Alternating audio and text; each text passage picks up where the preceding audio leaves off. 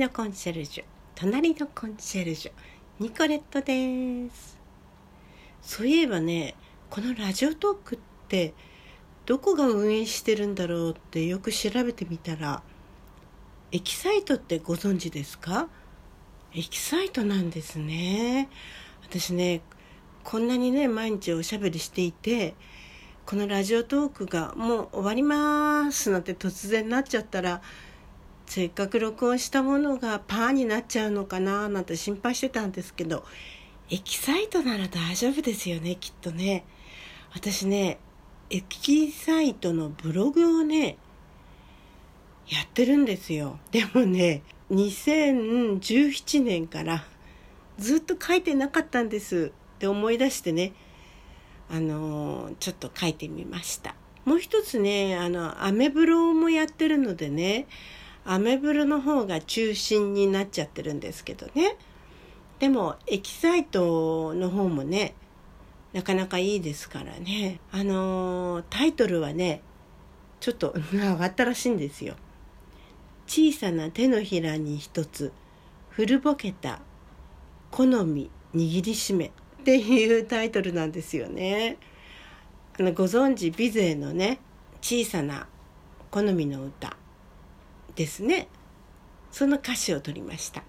えー、っとね ID がね「ちこのみ」って言うんですよね、うん、小さな好みを短くして「ちこのみ」っていうの。で「ちこのみ」で検索していただけても出てくるかもしれません。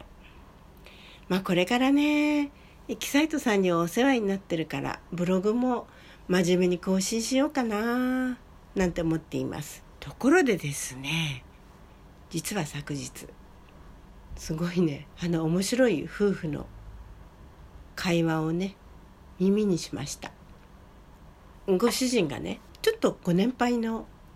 方なんですけどね。奥さんにね「あなたさあのなんかあの注文してって言われてたから注文しといたよ」って奥さんに話しかけたんですね。奥さん「あら何を?」なんてね。そしたら「あのあれだよあれ。あのー、ひげひげ隠し」って言うんですよね。でひげ隠しって何だろうって私も思ったんですけどあの例えば無駄毛処理したあとこうプツプツプツなってなったりするでしょ？ですからこうあのおしろいなんかでね隠すっていう意味でひげ隠しってそのおしろいのことかななんて思ってみたりねでなんだろうなーなんて想像してたんですけど分かんないわけですよ。え何よひげ隠しってなんて奥さんおっしゃってるの。ちょっと待ってって言ってね洗面所にね旦那さんが行かれましてでなんか四角い箱を持ってきましたこれだよこれなんかそれね私も見覚えがありますで奥さんがねあら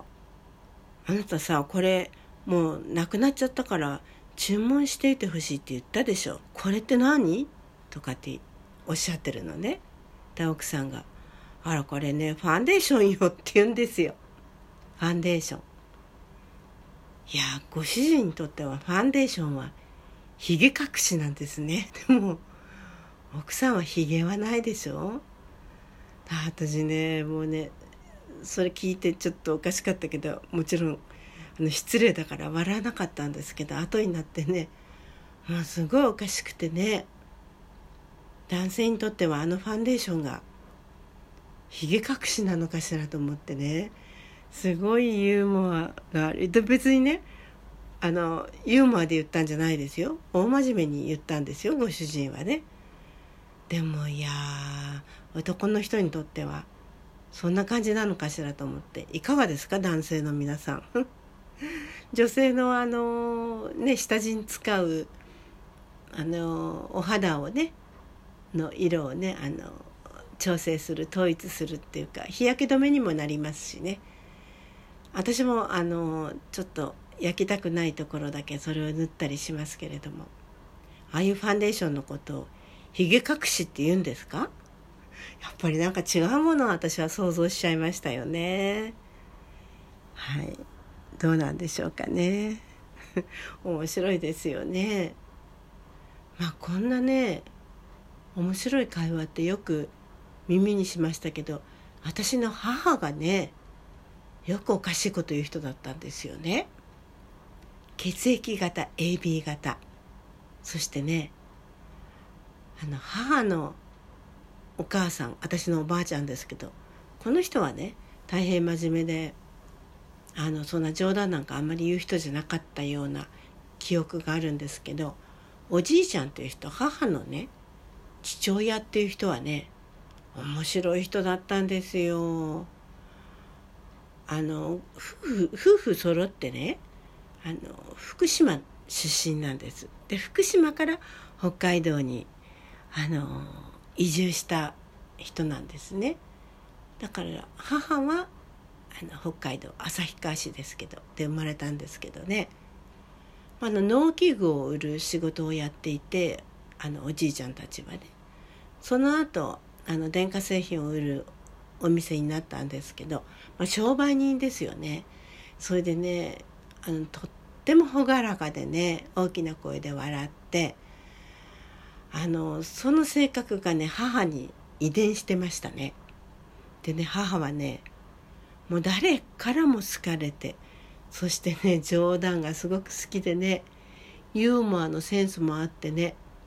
今ねちょっと思い出そうとするんですけどね思い出せないんですよ。思い出したら今度言いますね。だからね父はねあのすごいね大真面目な人でね父の両親っていうのは佐渡島の人なんですよね。で佐渡島から北海道に移り住んだ人なんですね。ややはり旭川市出身なんですけどね。もうね真面目にクソがつくぐらいクソ真面目でした父はね。だからねそういうね堅物の父とねああいうねあの面白い両親から父親から生まれた母がねなんで結婚したかっていうのは私は不思議なんですけどねどうして結婚したのって母に聞いたらいやお見合いしてもう断っちゃ悪いと思ったからって言うんですよね。でその時にね父はね水虫で手にぐるぐると白い包帯を巻いてきたんですってなんかそれがとっても印象的だったらしいんですよね。で母はねもともとはねあの女子挺身隊で東京に来ていった時に係長さんだかに見初められてそれで結婚の約束をしたんですよ。ですけどねその方ね結核かなんかになっちゃってそれでご両親がね旭川まで訪ねてきてもう大変申し訳ないんですが息子のことは諦めてくださいとあのちょっとね結核を患ってしまいましてっていうことでね母はものすごくショックでその方からもう何十通って手紙をもらってたそうなんですけどそれをねあのおばあちゃんはねあんたね結婚する時はねその手紙持ってちゃダメだよって全部捨てていきなさいねって言われたとかって言うんですよね。で私母と一緒に旭川に行きました時にこっからねあの旭橋のところまでねなんとかさんと一緒にねデートしたんだよ なんてねあの言われましてねああそんな青春も母にはあったんだなんて思いましたけどね。でも父と結婚していなかったら私は生まれていなかったわけだしね。私は母の AB 型としての何て言うんだろう。あの割と気にしないけどでもとってもよく気を使う性格ね合法来楽っていうか何て言うんだろうねそういうところと父のクソ真面目なところと両方の遺伝子をね受け継いだんですね。でも2人のね夫婦の会話を聞いてるとちぐはぐでなんかやっぱりおかしいなあなんて思う時がね随分ありましたよ。で父もねなんか真面目なんですけれどもなんかおかしいところもあったんですよね。すごくスポーツマンだったしねすっごいみんなに慕われる性格だったんですね。うちの中では厳しい父だったですけどね。母もね非常に人に好かれる人でねものすごく楽しい人でした。まあそういうねあの昨日聞いた夫婦の会話みたいにねちぐはぐなおかしい会話っていうのはよくありましたよ。それでよく父はね夢を見ながら笑う人だったらしくてね私の母は「父さんどうしたの？どうしたの?」って声かけるとね「、いいからお前ちょっとちょっと面白いんだからまあちょっと待てよ」って「面白い夢見てんだから」なんてよく言う父だったらしいんですけれどもね。はい。まあいろんな夫婦がいていいんじゃないかと思いますけれども、まあ、昨日の夫婦の会話は笑っちゃいましたね。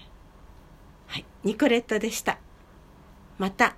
面白い話があったらお伝えしたいと思います。